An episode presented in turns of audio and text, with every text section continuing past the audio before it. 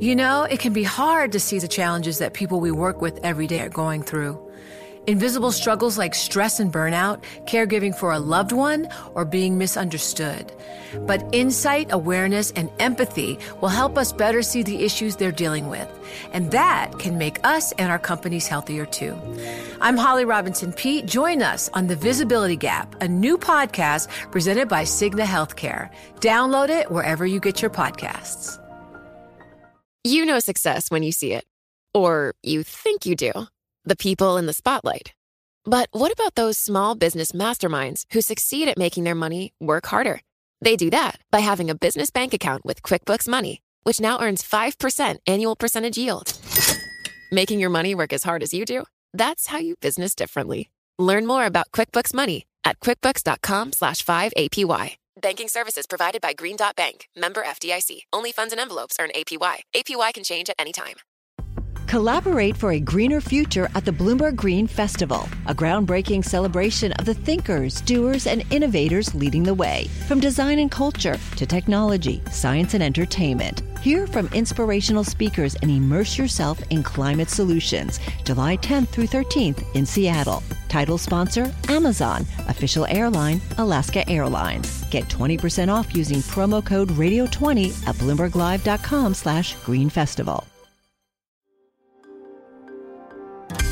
Le entregamos todo lo que necesita saber para comenzar el día. Esto es Bloomberg Daybreak para los que escuchan en América Latina y el resto del mundo. Buenos días y bienvenido a Bloomberg Daybreak América Latina. Es miércoles 11 de enero de 2023. Soy Eduardo Thompson y estas son las noticias principales. Los mercados comienzan el día en terreno positivo por apuestas de que el dato de inflación en Estados Unidos mañana mostrará algo de debilidad y que la reapertura de China alentará los precios de las materias primas. La tasa del bono a 10 años de Estados Unidos baja y el crudo sube. Entre los datos alentadores de China estarían estudios de que los vuelos internacionales se recuperarán hasta 2.300 por semana para fines de marzo, desde aproximadamente 560 actualmente eso todavía sería alrededor del 25% del nivel previo a la pandemia. También en China, los proyectos de construcción contratados aumentaron un 58% en 2022 respecto al año anterior. Siguen los problemas para el banco de inversión Credit Suisse. Fuentes dijeron que la entidad podría reducir a la mitad su fondo de bonificación para 2022 a unos mil millones de francos suizos, unos 1.100 millones de dólares, en comparación con 2.900 millones de francos dos años antes. Siguiendo con noticias corporativas, fuentes dijeron que Apple comenzará a usar sus propias pantallas personalizadas en dispositivos móviles el próximo año. Esto supondrá un duro golpe a Samsung y LG. Primero cambiaría las pantallas en los relojes Apple y luego seguirán otros productos, incluido el iPhone. El billonario Jeffrey Gundlach, fundador de la firma de inversiones Double Line, se inclina por los bonos. En un webcast dijo que los inversionistas deberían preferir una cartera compuesta por un 60% de bonos y un 40% de acciones y no al revés. Pasando a América Latina, la Fiscalía General de Perú abrió una investigación penal por delitos que incluyen genocidio contra la presidenta Dina Boluarte y varios ministros, luego de más de 40 muertes por violentas protestas antigubernamentales desde que asumió el cargo. También ayer el Congreso votó para confirmar el gabinete de la presidenta. En Brasil, un juez del Supremo Tribunal ordenó el arresto del exministro de Justicia Anderson Torres y el excomandante de la Policía Militar de Brasilia, acusados de negligencia en controlar las violentas protestas del pasado domingo. Mientras tanto, el expresidente Jair Bolsonaro usó su cuenta de Facebook para compartir un video de conspiraciones infundadas de fraude electoral. En México, la producción industrial en noviembre subió un 3,2% en 12 meses, por encima de lo previsto, mientras que en Brasil las ventas minoristas en el mismo mes cayeron más de lo esperado frente a octubre. Han pasado varias semanas desde que Sam Bankman-Fried, el fundador de la colapsada plataforma cripto FTX, voló desde Bahamas a Nueva York para enfrentar cargos de fraude. Hablé con Sharon Beriro, productora del podcast Bloomberg Crypto, para ponernos al día con los últimos desarrollos. Sam Bankman-Fried, el ex CEO de FTX, se presentó ante los tribunales de Nueva York a principios del año nuevo y se declaró no culpable de más de ocho cargos penales, incluyendo fraude. Su juicio está programado para comenzar este octubre. Tal como está, ningún otro empleado de FTX ha sido arrestado, pero algunos que trabajaron de cerca con SPF han sido acusados de fraude y actualmente están bajo investigación en los Estados Unidos.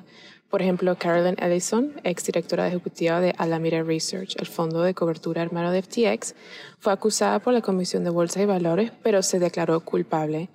Gary Wang, director de tecnología de FTX, también fue acusado por la SEC y se declaró culpable. Ambos ahora están colaborando con las autoridades estadounidenses. Sharon, ¿qué se sabe de otras personas que trabajaron con Bankman Fried? ¿Podría haber nuevos cargos por fraude?